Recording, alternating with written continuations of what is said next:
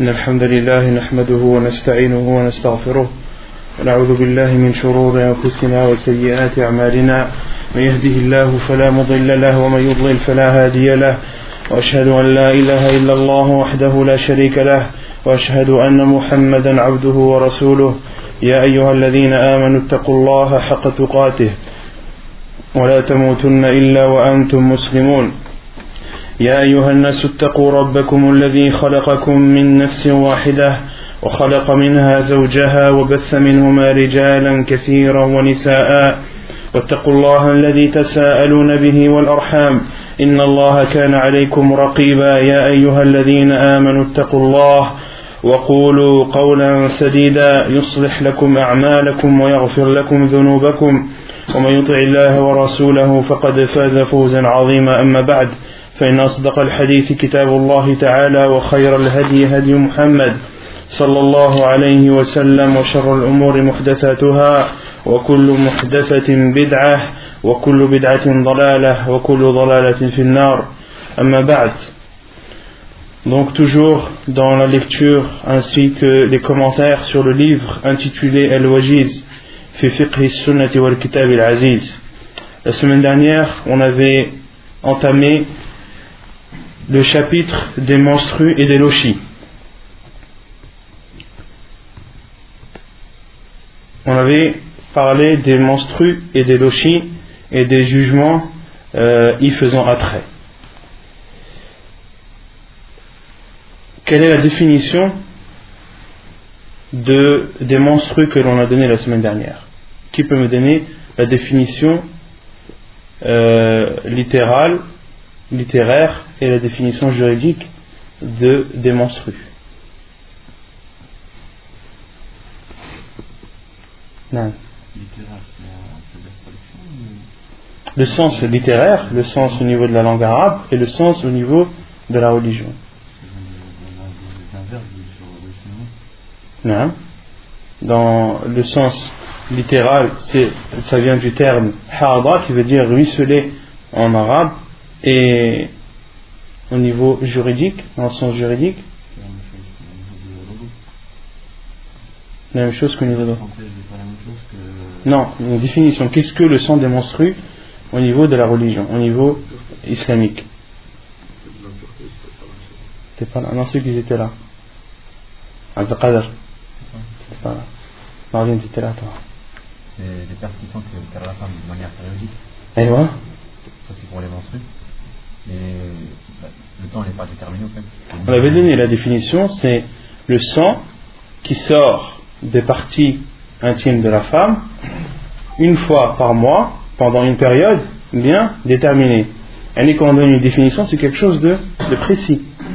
D'accord? C'est le sang qui sort des parties intimes de la femme, donc le sang qui sort en dehors des parties n'est pas un sang des menstrues, qui sort chaque mois et qui sort pendant une période bien déterminée. Donc le sang qui sort de la femme en dehors de, la de cette période bien déterminée n'est pas considéré comme un sang de menstru ou un sang de lochi. Non. C'est pas pareil. On avait dit que le sang des menstrues, c'est le sang des menstrues qui est connu, et le sang des lochis, c'est le sang qui sort de la femme après l'accouchement, et qui varie, euh, qui n'a pas de minimum, mais dont le maximum est 40 jours. Dont le maximum est 40 jours. Et quelle est la limite ou le minimum des sangs de menstrues Il n'y a pas de limite. Non. On avait dit qu'il n'y avait pas de limite. Ni dans un, il n'y a pas de limite que ce soit un minimum ou un maximum. Il n'y a pas de période bien déterminée par la, par la religion concernant le sang des menstrues. Et concernant le sang des lochis, on avait dit qu'il n'y avait pas de minimum, mais qu'il y avait un maximum de, de 40 jours. On avait cité le hadith relatif à cela. On avait ensuite parlé des choses qui étaient interdites à faire pour la femme qui a ses menstrues ou ses lochis. Quelles sont ces choses qu'elle n'a pas le droit de faire Avoir des rapports. Non, avoir des rapports avec son mari. Toutes les choses qu'elle ne peut pas faire euh, par rapport à Non, la première, c'est que la femme n'a pas le droit de faire tout ce que une personne qui n'a pas ses ablutions n'a le droit de faire. D'accord? Une personne qui n'a pas ses ablutions, les choses qui lui sont interdites sont également interdites à la femme qui est ses menstrues. Et on avait dit qu'il y avait deux choses en plus qui sont interdites à la femme qui est ses menstrues. Quelles sont ces choses? On avait dit, donc le frère a dit la première, ce qui est d'avoir des rapports avec son mari, et le second? La lecture du Coran, ça rentre dans le cadre de celui qui n'a pas ses ablutions. Et euh, donc la deuxième chose qui distingue la femme qui est ses menstrues, les choses qu'elle n'a pas le droit de faire, c'est le jeûne. C'est le jeûne. Et on avait dit que la femme doit rattraper les jours de jeûne manqués et non les prières. Et non les prières. On avait aussi euh, parlé de la mas'ala quand est-ce qu'un homme a le droit d'avoir des rapports avec sa femme. Est-ce que c'est après l'arrêt du sang des menstrues ou bien est-ce après l'arrêt du sang des menstrues mais après que la femme ait fait elle rosse Qu'est-ce qu'on avait dit Non.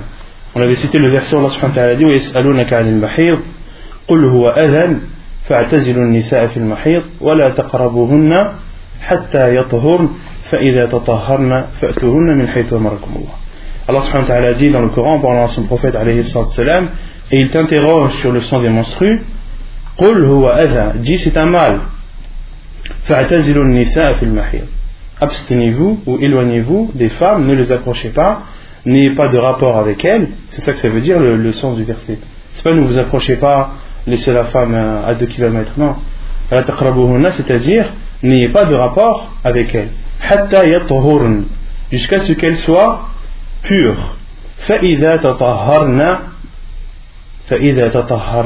Ici, les savants ont dit, ça veut dire, et lorsqu'elle a fait son ghusl.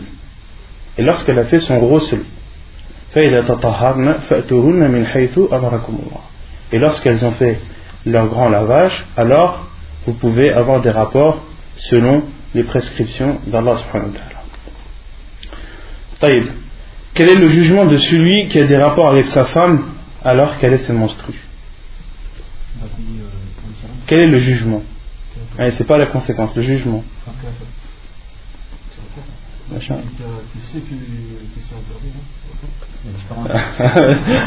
Tu me fais pas là. celui qui, on avait dit, on avait dit que celui qui a des rapports avec sa femme alors qu'elle est en tête de menstru, on avait dit que le jugement c'était l'interdiction, que c'était haram, que c'était haram à l'unanimité des savants. C'est-à-dire qu'il n'y a aucun savant qui l'autorise. Et euh, lorsqu'on dit al-ijma', c'est-à-dire qu'avant il y a des preuves dans le Coran, dans la Sunna, et il y a en plus al-ijma', l'unanimité des savants sur le fait qu'il est interdit à un homme d'avoir des rapports avec sa femme alors qu'elle est alors qu'elle a ses monstrues. Et on avait cité la parole de l'imam al-Nawawi rahimahullah qui dit que un musulman qui croit qu'il est autorisé d'avoir des rapports avec sa femme en état de monstru, celui-ci est mécréant. Pourquoi? Car il a autorisé une chose qu'Allah subhanahu wa ta'ala a interdite dans le Coran. Non. On s'est compris. Il faut être, faut être clair, il faut être précis. Et quant à celui qui croit et qui a la conviction que euh, d'avoir des rapports avec sa femme en temps de menstruer est interdit, mais a quand même fait ce péché. Il a quand même fait ce péché, on avait dit que les savants considéraient cela comme un grand péché. Min On avait parlé, on avait cité la parole de l'imam Shafi'i qui considère d'avoir des rapports avec sa femme en étant de menstru comme kabira comme un grand péché qui pour être pardonné doit doit être suivi d'un repentir. On avait parlé de de la compensation que doit verser celui qui a eu des rapports avec sa femme en état de monstrueux. On avait cité le hadith où le prophète a dit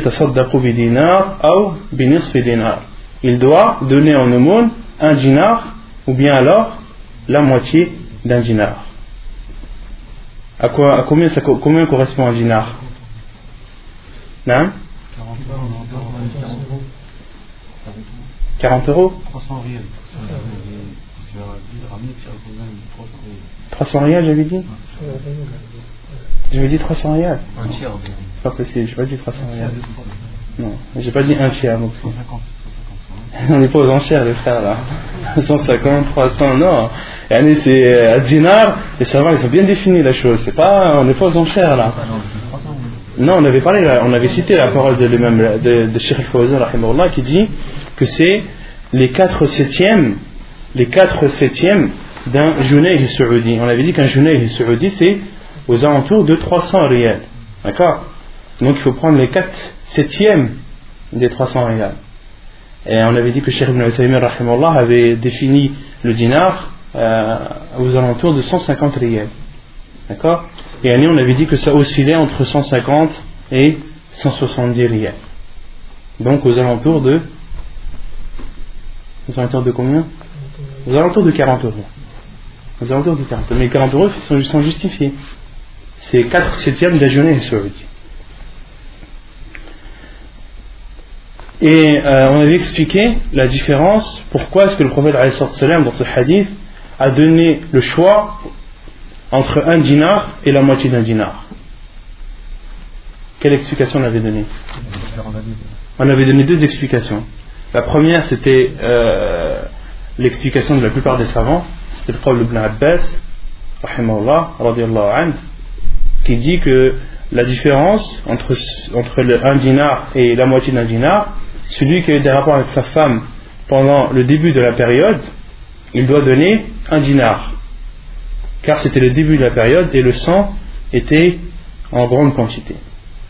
Et celui qui a eu des rapports avec sa femme vers la fin de sa période, donc une période où il y a moins de sang, il doit donner en aumône la moitié d'un dinar. Et on avait aussi cité l'explication que Sheikh Al-Albani avait donnée. Il a dit que le prophète dans ce hadith a donné le choix en fonction des personnes et de leur richesse. Celui qui est riche, qu'il donne un dinar. Celui par contre qui a des problèmes financiers ou qui n'est pas qui n'a pas la, possibilité, qui n'a pas beaucoup d'argent, lui, il lui est autorisé de donner la moitié d'un dinar. طيب. Donc on continue inshallah tabaraka wa ta'ala.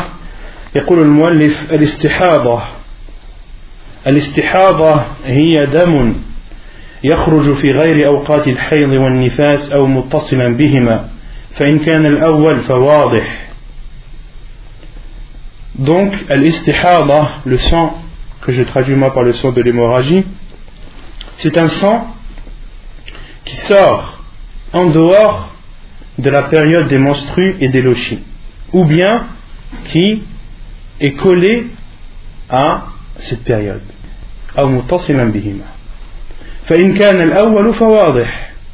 Donc le sang, lorsqu'il sort, ce sang de l'hémorragie, lorsqu'il sort en dehors des périodes des menstrues et des lochis, il est facilement détectable. La femme peut facilement le reconnaître. Pourquoi? Pourquoi la femme peut facilement le reconnaître? Non? Parce qu'il est en dehors des périodes.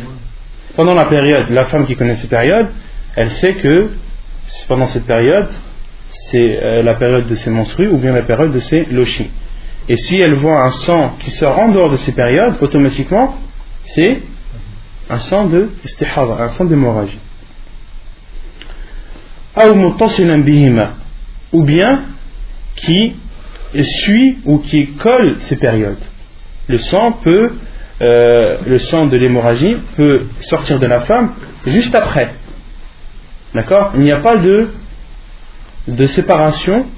La femme peut avoir le sang de l'hémorragie qui sort sans pouvoir, sans séparation en temps. Elle a, elle a du sang perpétuel qui sort d'elle.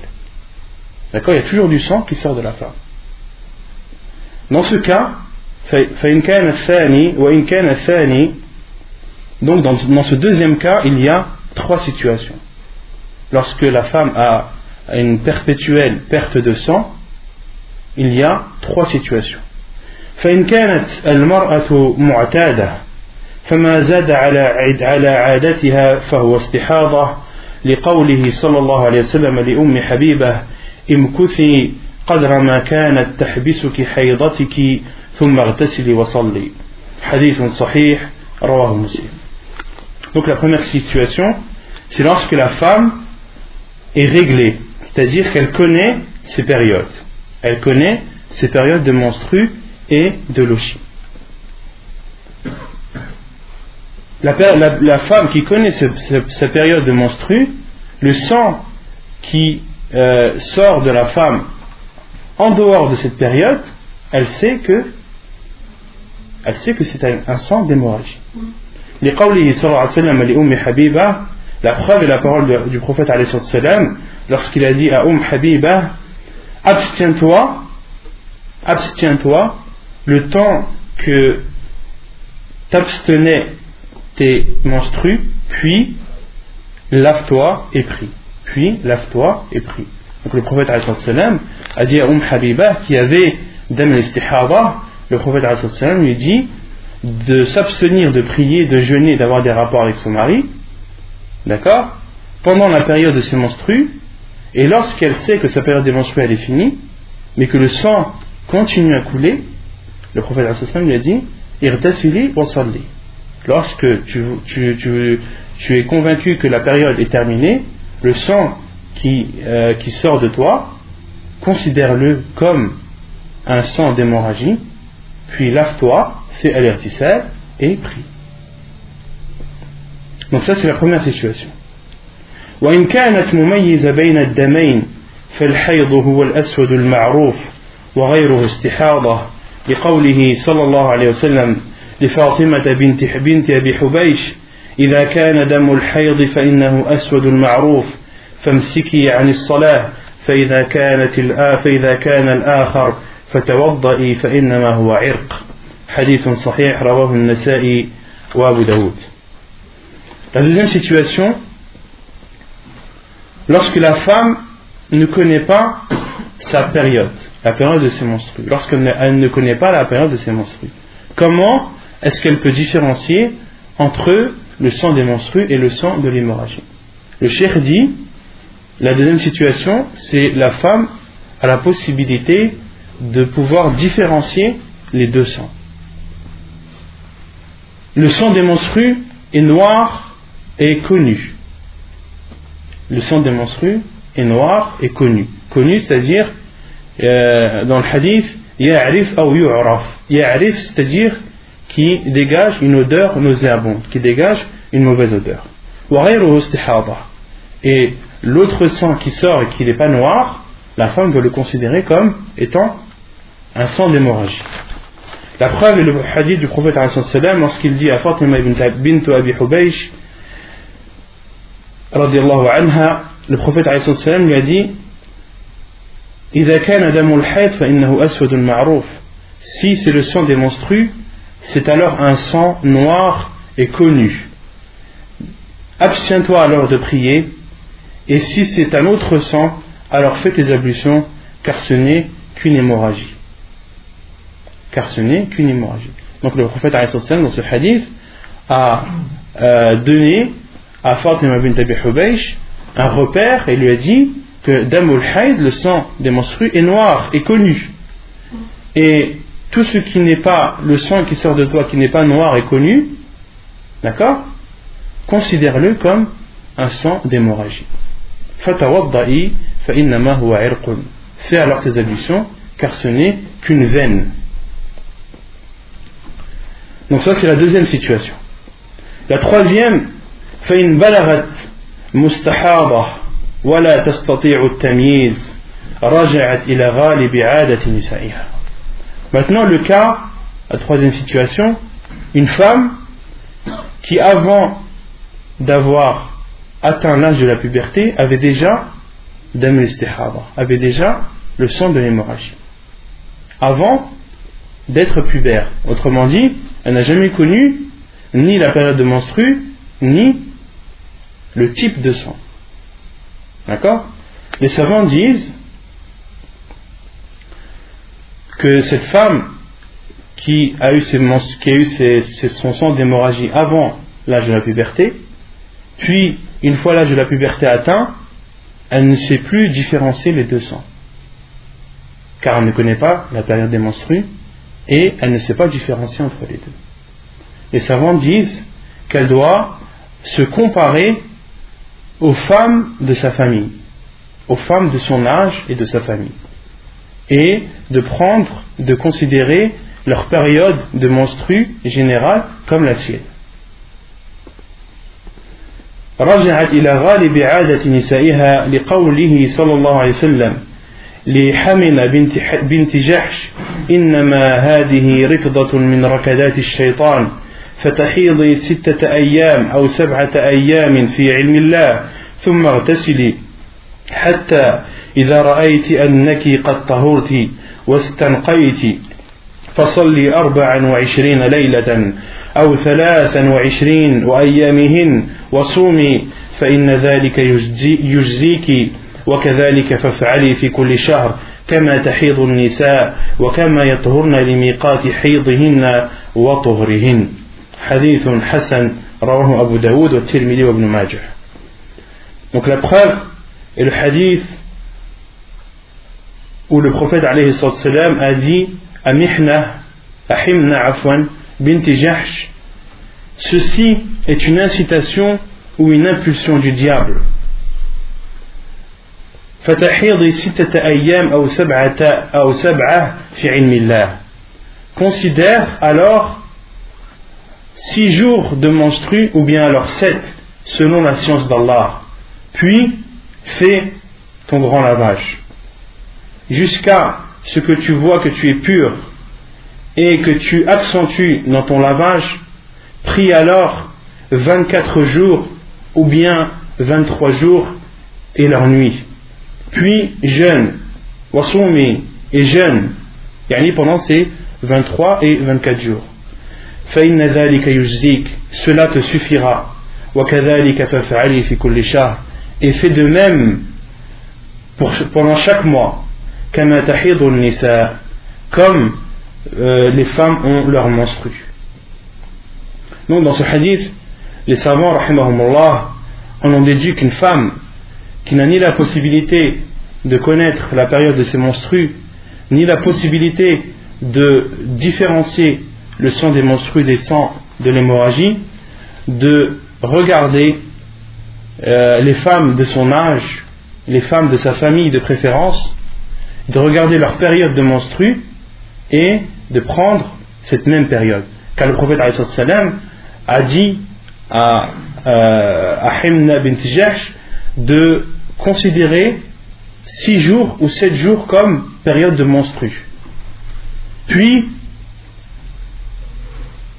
le prophète lui a dit de se laver et ensuite de prier 24 ou 23 jours et de jeûner pendant ces 24 et 23 jours. Si c'est euh, c'est un jeûne surrogatoire ou bien le jeûne du ramadan.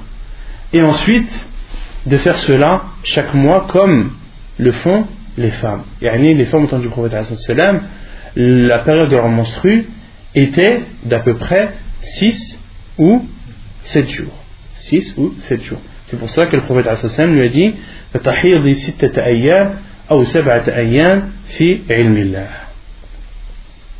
Donc ça c'était les trois situations concernant la femme euh, et le sang de l'hémorragie Les jugements relatifs à la femme qui a le sang des hémorragies. لا يحرم على المستحاضة شيء مما يحرم بالحيض إلا أنه يلزمها الوضوء لكل صلاة لقوله صلى الله عليه وسلم لفاطمة بنت أبي حبيش ثم توضئي لكل صلاة حديث صحيح رواه أبو داود بن ماجه Donc, les jugements concernant la femme qui a euh, le sang d'hémorragie, il n'est pas interdit à la femme qui a le sang d'hémorragie. Ce qui est interdit à la femme qui a ses menstrues. Autrement dit, une femme qui a euh, le sang d'hémorragie, est-ce qu'elle a le droit de prier? Est-ce qu'elle a le droit de jeûner? Est-ce qu'elle a le droit d'avoir des rapports avec son mari? Non. Sauf que cette femme qui a le sang d'hémorragie doit faire ses ablutions avant chaque prière. La preuve est le hadith du prophète lorsqu'il a dit à Fatima bint Abi Hubaysh puis fais tes ablutions avant chaque prière. Puis fais tes ablutions avant chaque prière. Ces ablutions sont surérogatoires ou obligatoires? Obligatoires. ويسن لها الغسل لكل صلاة كما مر في الأغسال المستحبة et il est également légiféré à la femme de faire al-ghusl, le grand lavage, avant chaque prière, comme cela a été vu précédemment. Qu'est-ce qu'on a vu précédemment Non. Non, non, on avait dit que l'avis du cher était que la femme, qu'il était préférable à la femme de faire al-ghusl avant chaque prière. on avait cité la parole d'autres savants qui euh, comme Sheikh Ibn Uthaymin, Sheikh Al-Fawzan, qui disent que la femme, il lui est préférable de faire al-Rusul avant chaque prière à condition, à condition de les regrouper. Car on avait dit que la femme qui a le sang de, l'hémorragie a le droit de regrouper ses prières, a le droit de faire al-Jam' al-Dhuhr wal-Asr, al-Maghrib wal-Isha.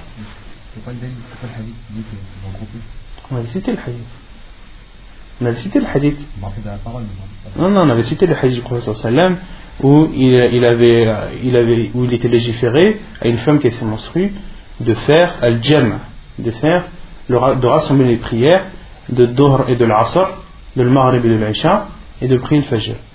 Et, et Cheikh Ibn Uthaymin, dit que de dire à une femme de faire al-Rusul avant chaque prière, autrement dit de faire cinq Rusul, cela est une contrainte. C'est une contrainte pour la femme. Euh, le hadith, lorsqu'il parle de l'rusul, il parle de l'jama en même temps. C'est-à-dire la femme qui veut faire al-rusul, le grand lavage, elle doit également faire al-jama, rassembler les prières. Et en rassemblant les prières, la femme fera, ne fera que trois lavages au lieu de cinq. Non, c'est préférable. Al-rusul, dans tous les cas, il est préférable et non obligatoire. Non. Si elle fait le dos, elle peut jma'. Elle n'est pas obligée de, de pour faire le rossul. Non, ce sont deux choses différentes. Pas de questions? Donc là, on a fini le, livre de la purification. Kitab al-Tahara. Et on va entrer, Inch'Allah, maintenant, on va entamer le livre, le livre de la prière. Kitab al-Salah. As-Salah donc la prière, comme on avait dit la semaine dernière et dans les cours précédents, lorsqu'on entame un, nouveau chapitre, euh, il est préférable de donner la définition des termes qu'on utilise. Quand là on rentre dans le livre de la prière, il est bien de savoir qu'est-ce que le mot prière signifie, tant au niveau de la langue arabe qu'au niveau juridique. D'accord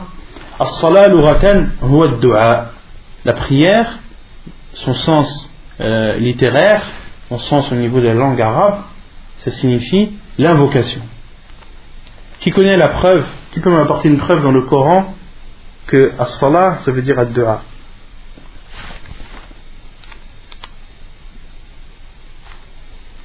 Il y a un verset que, que tout le monde connaît.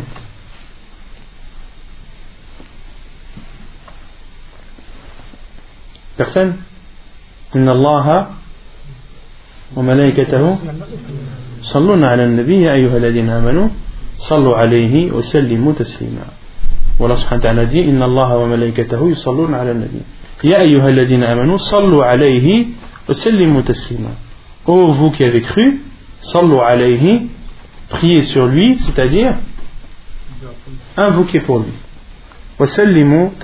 Et saluez-le de la meilleure des façons. Et il y a un autre verset où Allah subhanahu wa ta'ala cite le mot salah comme euh, dans le sens de dua. Où Allah subhanahu wa ta'ala euh, dit à son prophète Khudh min amwalihim sadaqatan tutahhiruhum wa tuzakihim biha wa salli alayhim.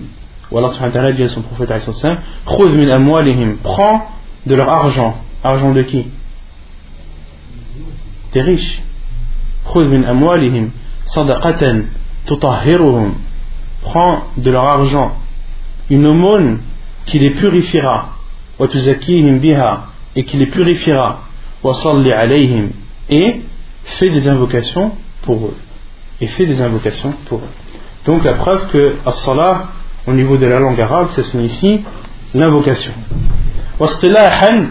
Et au niveau euh, religieux, le sens religieux, qui connaît la définition de la prière, il vous dit la prière, c'est quoi la prière? La définition de la prière. Non, cinq prières, c'est cinq prières. Là, tu m'as dit le nombre, le chiffre. Mais la prière, c'est quoi la définition? Hein une adoration, euh, la zakat, c'est une adoration aussi. Non, il y a une définition, je veux une définition. La prière, qu'est-ce que c'est? Non. Des gestes, des paroles et dans un ordre, une classification. T'as bien commencé, t'as mal fini. c'est des gestes, sahih. La, la prière, c'est des gestes, des paroles qui commencent par le takbir et qui finissent par le tasbih. Non, c'est ça la prière. C'est simple que ça. هي الأفعال والأقوال التي تبدأ بالتكبير وتختتم بالتسليم. La définition de la prière. نعم. يقول المؤلف الصلوات المفروضات خمس الظهر والعصر والمغرب والعشاء والفجر Donc les prières obligatoires sont au nombre de cinq. Al-Dhuhr, Al-Asr, Al-Maghrib, Al-Isha et Al-Fajr. Et Al-Fajr, euh, il y a des hadiths euh, qui nomment Al-Fajr Al-Subh. Et ça c'est aussi euh, au niveau des, des écoles juridiques. Vous allez voir certaines écoles qui vont appeler Al-Fajr Al-Subh et Al-Subh Al-Fajr.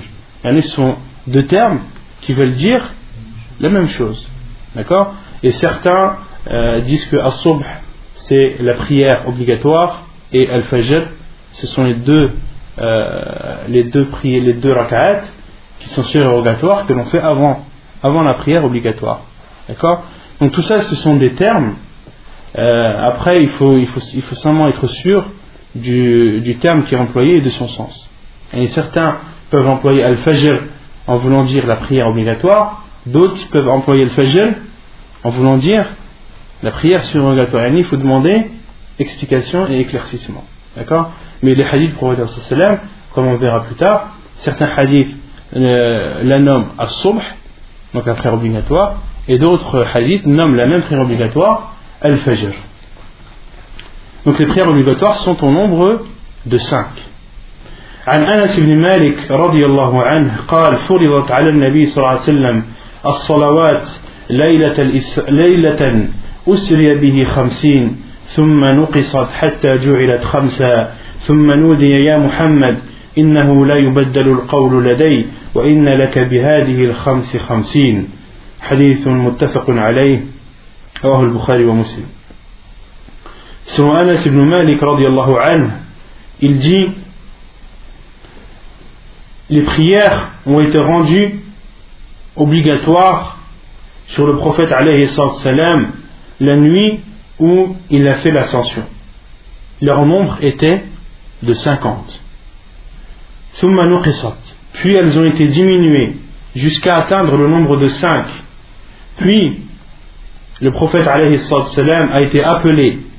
Il a été dit Ô oh Muhammad, ma parole ne change plus tu as maintenant 5 prières pour 50.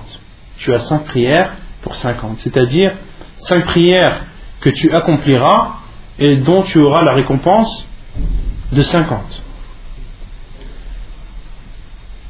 Donc là, dans ce hadith, le cheikh l'a cité, pourquoi Pourquoi est-ce qu'il a cité ce hadith Pour prouver que les, les, prières qui sont obligatoires sont au nombre de 5. وعن طلحة ابن عبيد الله رضي الله عنه أن أعرابيا جاء إلى رسول الله صلى الله عليه وسلم ثائر الرأس فقال يا رسول الله أخبرني ما فرض الله علي من الصلاة.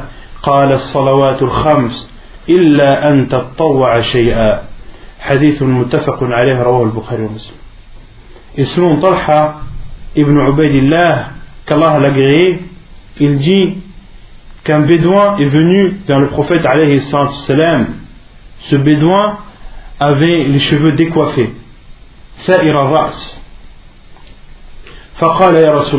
Il a dit ô oh, envoyé d'Allah informe-moi de ce que Allah a ordonné comme prière.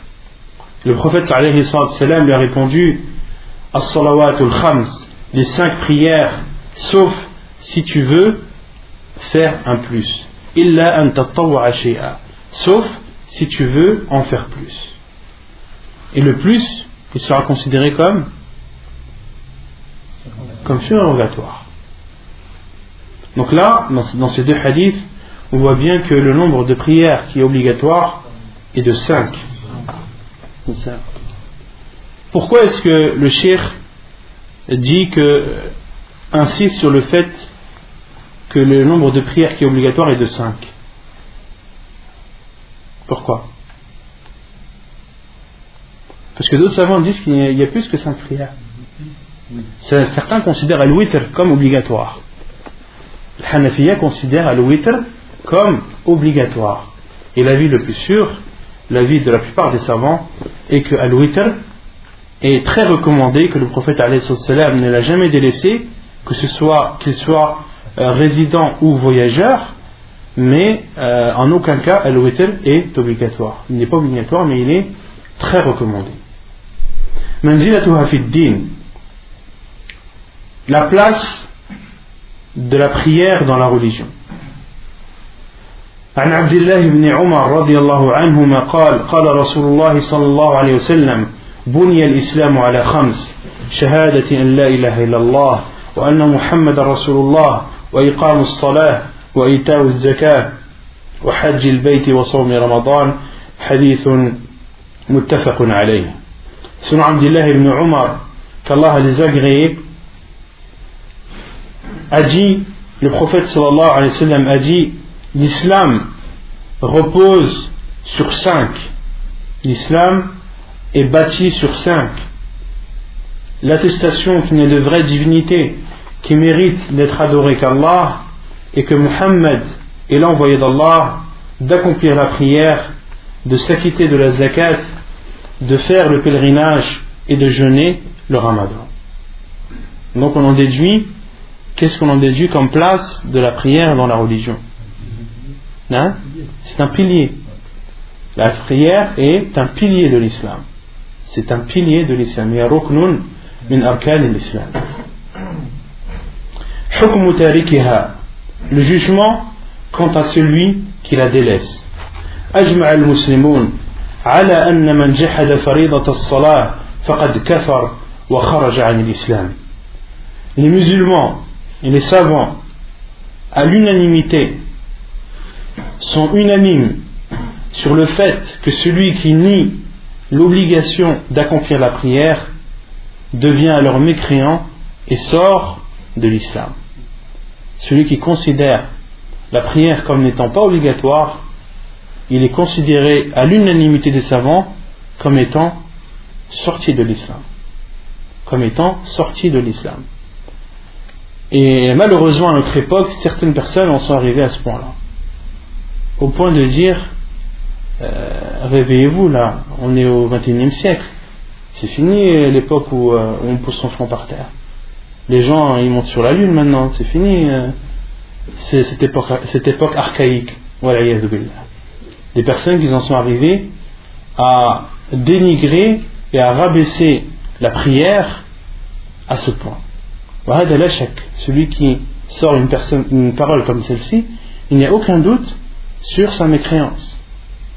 Il n'y a aucun doute sur sa mécréance. Allah subhanahu wa ta'ala a ordonné la prière à son prophète au-dessus des sept cieux.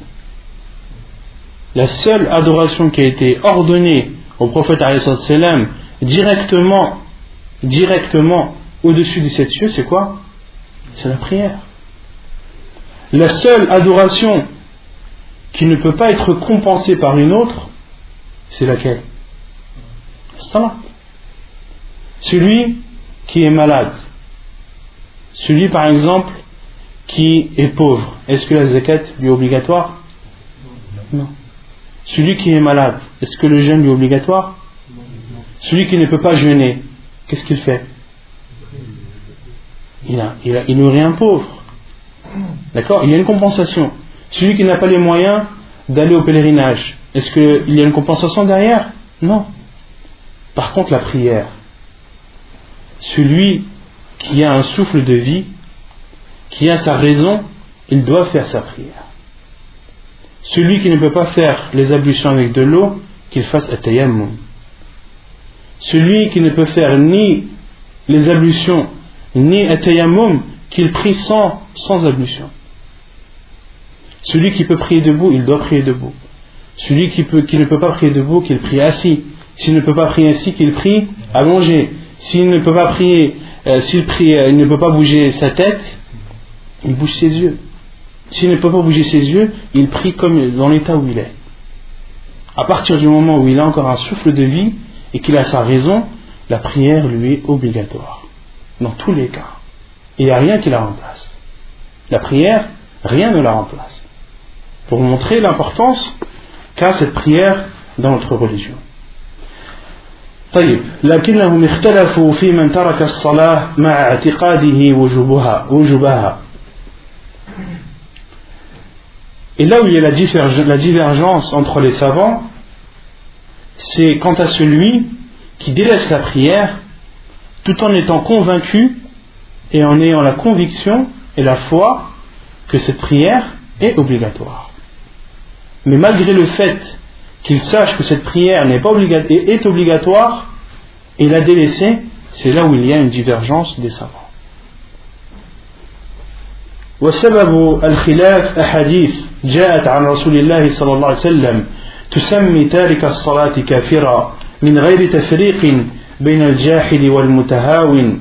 عن جابر رضي الله عنه قال قال رسول الله صلى الله عليه وسلم إن بين الرجل وبين الشرك والكفر ترك الصلاة. وعن بريدة قال سمعت رسول الله صلى الله عليه وسلم يقول العهد الذي بيننا وبينهم الصلاة فمن تركها فقد كفر حديث صحيح رواه ابن ماجه Et la cause de la divergence sont des hadiths du prophète alayhi wassalam, qui nomment euh, le fait de délaisser la prière comme étant de la mécréance, sans différencier euh, le pourquoi du délaissement. Dans les hadiths, il n'est pas stipulé pourquoi la personne a délaissé? Est-ce qu'elle a délaissé euh, par fainéantise ou est-ce qu'elle a délaissé en reniant son obligation? Les hadiths du prophète sont généraux, sont globaux. Parmi ces hadiths, le hadith de Jabir qui dit que le prophète sallallahu alayhi wa a dit il y a entre l'homme et la mécréance le délaissement de la prière. Il y a entre l'homme et la mécréance le délaissement de la prière. Donc la limite, la chose qui sépare l'homme et la mécréance, c'est le délaissement de la prière. Hadith rapporté par Muslim et Abu Daoud. Et le second hadith, hadith Buraïda, qui dit J'ai entendu le prophète sallallahu alayhi wa sallam dire le pacte qu'il y a entre nous et eux, entre nous et eux, c'est-à-dire entre nous et les mécréants. La prière, le pacte qu'il y a entre nous et eux est la prière. Celui qui la délaisse a alors mécru. Celui qui la délaisse a alors mécru.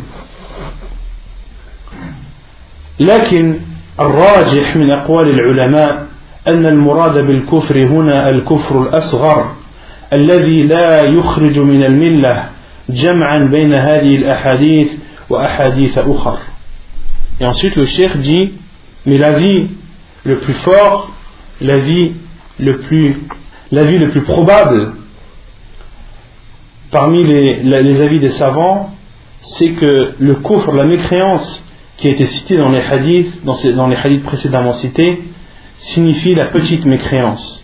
La petite mécréance qui ne sort pas la personne de l'islam.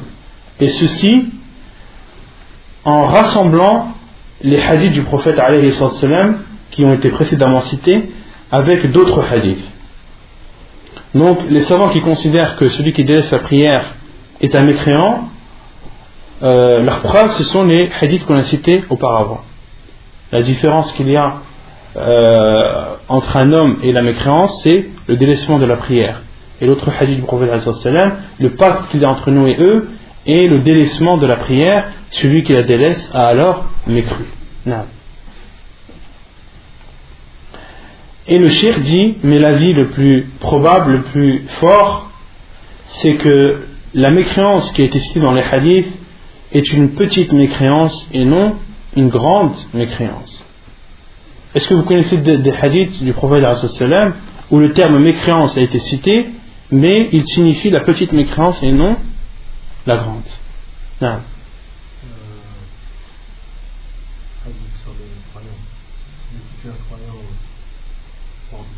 Sibab muslim fusuq wa qitaluhu kufrun.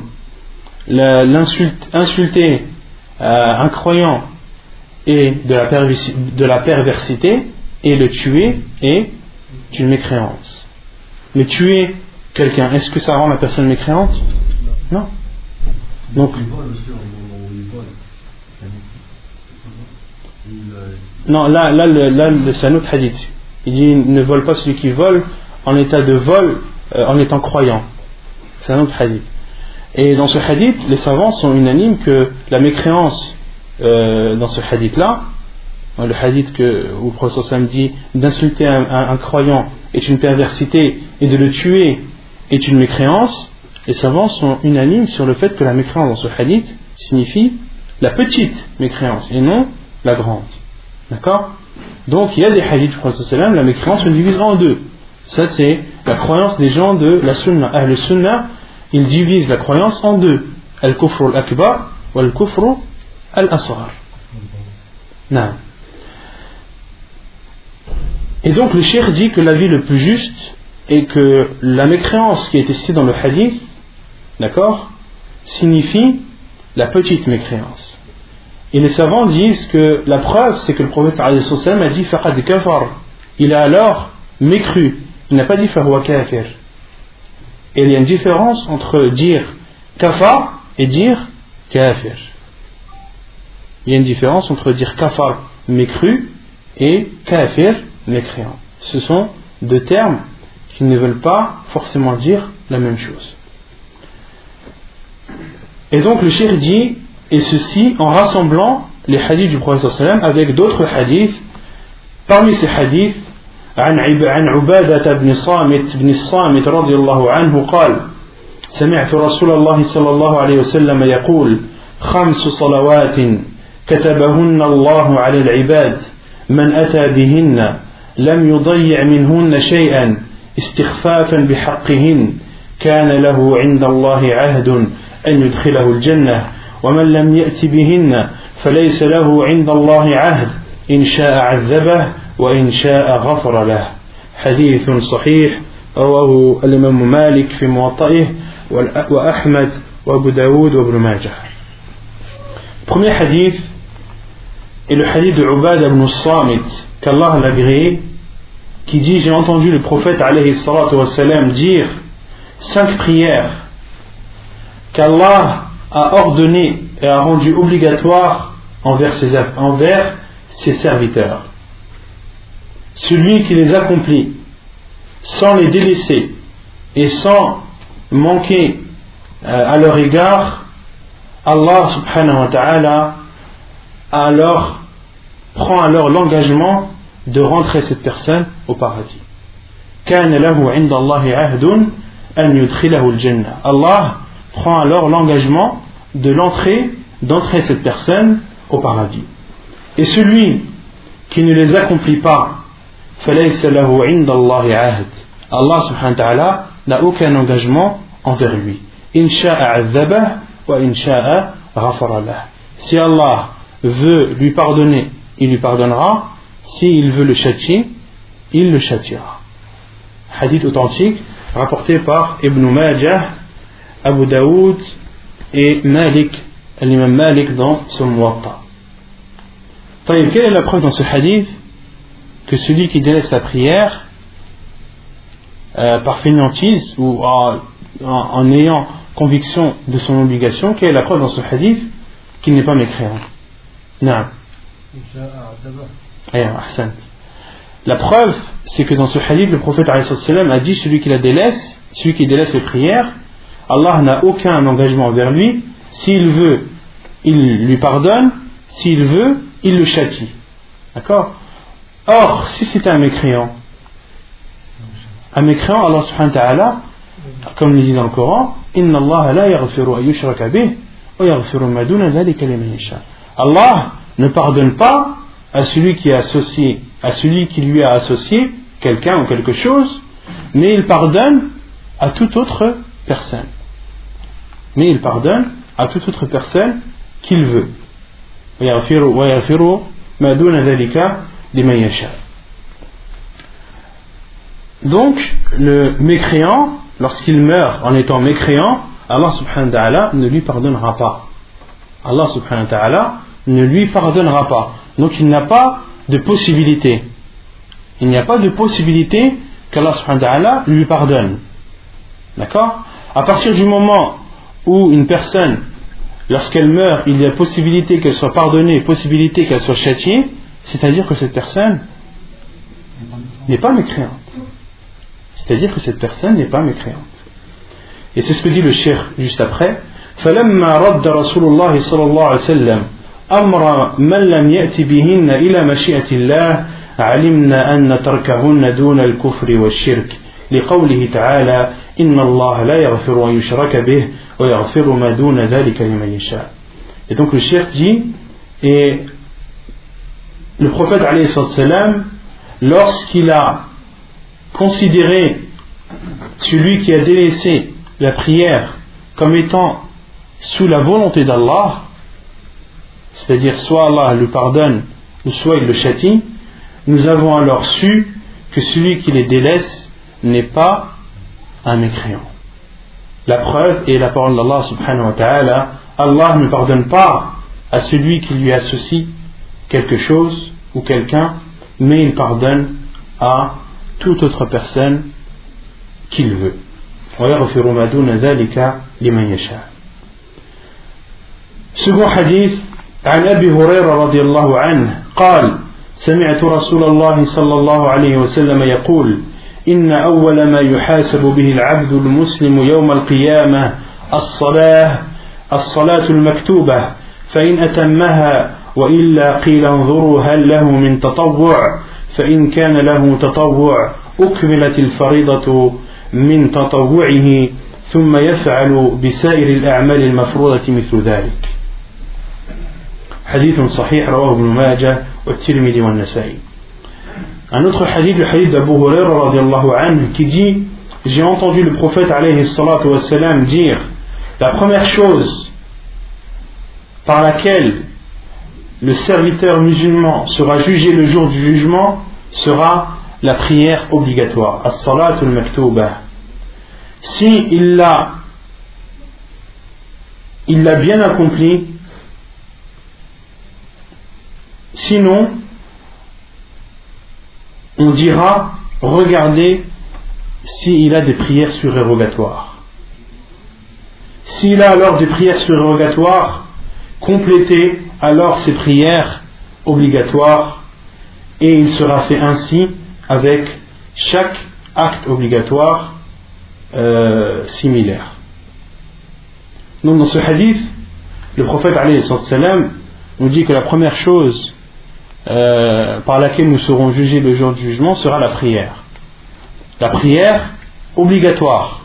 Si la prière obligatoire était complète, c'est-à-dire qu'elle a été faite euh, avec sincérité et conformément à la sunna du prophète dans ce cas, euh, on, passera au jugement des autres actes. Mais si cette, prière obligatoire n'est pas complète, il sera dit, Allah dira aux anges de regarder est-ce qu'il y a des prières surérogatoires que cette personne a faites qui pourront compenser le manque de ces prières obligatoires. D'accord? Et il sera fait ainsi avec tous les actes. Il sera fait ainsi avec tous les actes. D'accord? Comme le jeûne par exemple. Le jeûne obligatoire, s'il n'était pas complet, alors subhanahu wa ta'ala demandera à ce qu'on regarde son jeûne surrogatoire pour qu'il vienne compléter le manque du jeûne obligatoire. Ainsi de suite avec tous les actes. Quelle est la preuve dans ce hadith que, que celui qui délaisse sa prière n'est pas un mécréant. Non,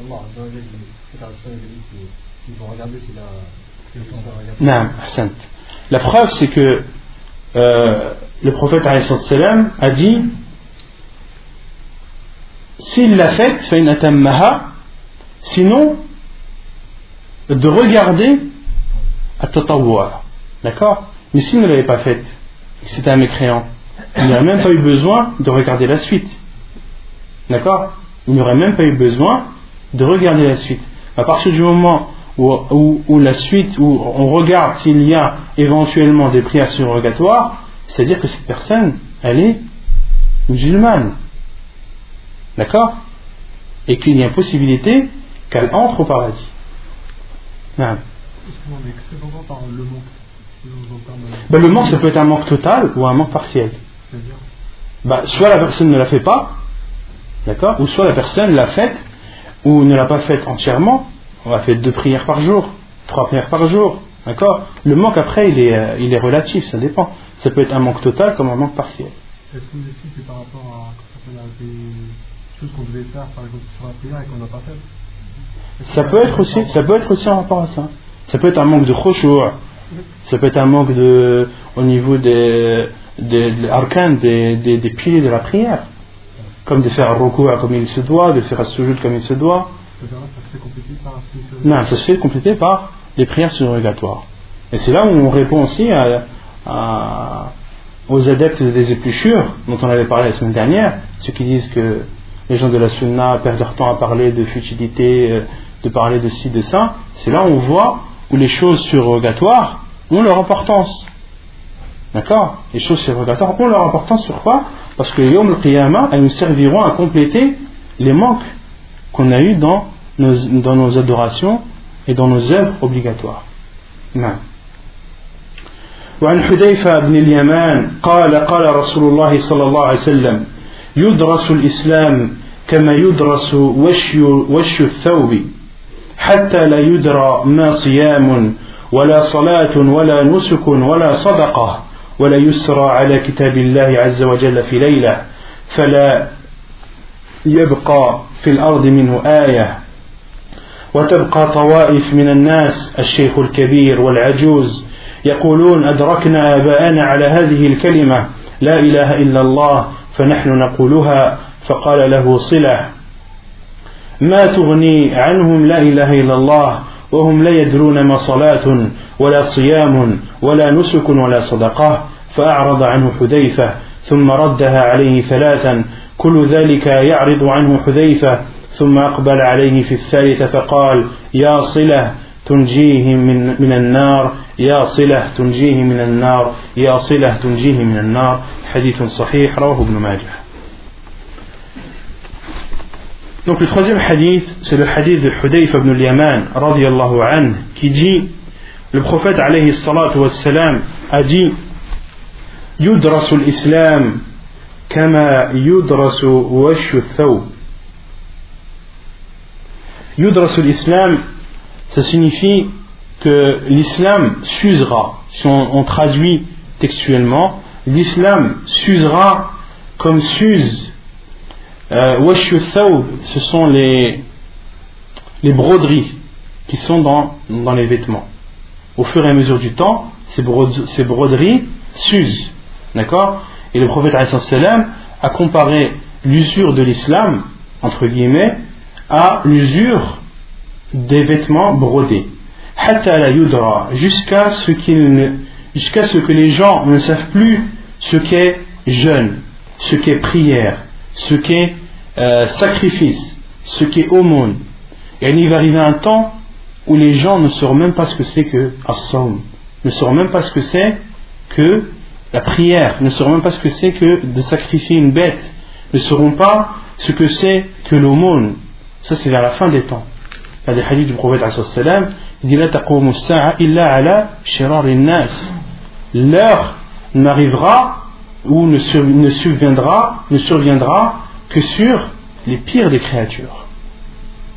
Et un autre hadith du prophète sallam La taqum sa'ah wa al-ard man yaqulu Allah Allah L'heure n'interviendra interviendra alors que sur terre il n'y aura personne qui, puisse dire Allah Allah à ce point. Il n'y aura plus de musulmans. Il y aura la pire des créatures. L'heure interviendra et euh, lorsqu'elle interviendra sur terre il n'y aura que les pires créatures voilà حتى لا يدرى à tel point que jeunes, on sait- les gens se seront- ne sauront même pas ce que c'est que de jeûner, ne sauront pas ce que c'est que de prier, ne sauront pas ce que c'est que de donner de l'aumône. ولا يسرى على كتاب الله عز وجل في ليلة ولا يسرى et le Coran sera ôté. Allah subhanahu wa ta'ala élèvera le Coran. Les gens se lèveront le matin, ouvriront le et verront que pages blanches. Non. Parmi les signes de la fin des temps, c'est qu'Allah subhanahu wa ta'ala va élever le Coran. Élever le Coran et se vendise dans tous les sens. Les gens qui l'avaient dans leur poitrine, Allah subhanahu wa ta'ala élèvera. Ceux qui connaissaient le Coran par cœur, ils ne le connaîtront plus. Et tous les masahif, tous les Corans qui, qui seront présents sur terre, Allah subhanahu wa ta'ala élèvera le Coran et les pages seront, seront blanches. نعم. وليسرى على كتاب الله عز وجل في ليلة فلا يبقى في الأرض منه آية il ne restera sur terre ne serait-ce qu'un verset il n'y aura pas il n'y aura plus aucun verset sur terre non. ça prouve qu'il est préservé non. وتبقى طوائف من الناس الشيخ الكبير والعجوز et il restera euh, des personnes des, des vieilles personnes qui diront أدركنا آباءنا على هذه الكلمة nous avons connu nos pères et nos mères selon nous nous les avons connus en disant cette parole La ilaha illallah فنحن نقولها et nous nous la disons également يعني à cette époque il n'y aura que des personnes âgées âgées qui se rappelleront que leurs parents disaient La ilaha illallah et nous on dit La ilaha illallah et autrement dit, il n'y a que les vieilles personnes qui diront la ilaha illallah. Les jeunes, khalas, ils auront tout oublié. والعياذ بالله. فقال له صلة et Silah a dit à Hudayfa, car c'est Hudayfa radiallahu anhu qui rapporte le hadith du prophète alayhi salam. Et Silah lui a dit Est-ce que la ilaha illallah les sauvera alors qu'ils ne savaient même pas ce que c'est que prière, ce que c'est que jeûne, ce que c'est que sacrifice et ce que c'est qu'aumône Et Hudayfa radiallahu anhu s'est éloigné de cela. يعني il l'a il l'a esquivé فأعرض عنه ثم ردها عليه ثلاثا et cela lui a réitéré sa phrase est-ce que la ilaha illallah leur servira et les sauvera alors qu'ils ne savaient pas ce que c'est que prière que jeûne que euh, sacrifice et qu'aumône et Hudayfa radiallahu anhu l'a esquivé trois fois كل ذلك يعرض عنه حذيفة à chaque fois Hudayfa radiallahu anhu esquivait cela ثم أقبل عليه في الثالثة puis euh, après la troisième fois Hudayfa radiallahu anhu est parti vers Silah il lui a dit Ya Silah, ô Silah tunjihi min nar elle les sauvera du feu de l'enfer elle les sauvera du feu de l'enfer elle les sauvera du feu de l'enfer c'est-à-dire La ilaha illallah La ilaha illallah les sauvera de l'enfer autrement dit ils seront musulmans même si même s'ils n'ont pas fait la prière. Même s'ils n'ont pas fait la prière. Et ça, c'est un hadith que utilisent euh, les savants qui rendent celui qui délaisse la prière euh, musulman, comme Sheikh Al-Albani, il rend ce hadith authentique. Et d'autres savants, comme ceux qui rendent ceux qui délaissent la prière mécréant, euh, rendent ce hadith daif, rendent ce hadith faible. Et Sheikh Nabi leur a répondu euh, avec les preuves que ce hadith n'est pas, pas faible, mais au contraire, il est, il est authentique. Un autre hadith que Sheikh Al-Albani utilise, c'est le hadith de l'bitaqa, qu'on avait vu dans les cours précédents, le hadith de, de la carte. Vous connaissez le hadith de la carte?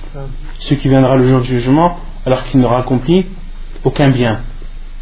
Et tous ces actes, tous ces péchés seront mis d'un côté de la balance et il sera sorti une carte que, l'on mettra, qui sera mise sur l'autre plateau de la balance et cette carte sera plus lourde que tous les péchés de la personne. Et Allah subhanahu wa ta'ala lui dira Aujourd'hui, tu ne seras point offensé. Et cette carte, il s'avérait que c'était La ilaha. Cette parole que cet homme avait dit et qu'il a sauvé du feu de l'enfer le jour du jugement alors qu'il n'avait accompli aucun bien. Non. À partir du moment où il avait dit La ilaha il était considéré comme musulman et donc sous la euh, sous la volonté d'Allah, soit de lui, de lui pardonner, et soit, ou soit de, de le châtier. Et Allah subhanahu wa ta'ala, lorsqu'il pardonne à quelqu'un, c'est par son bienfait,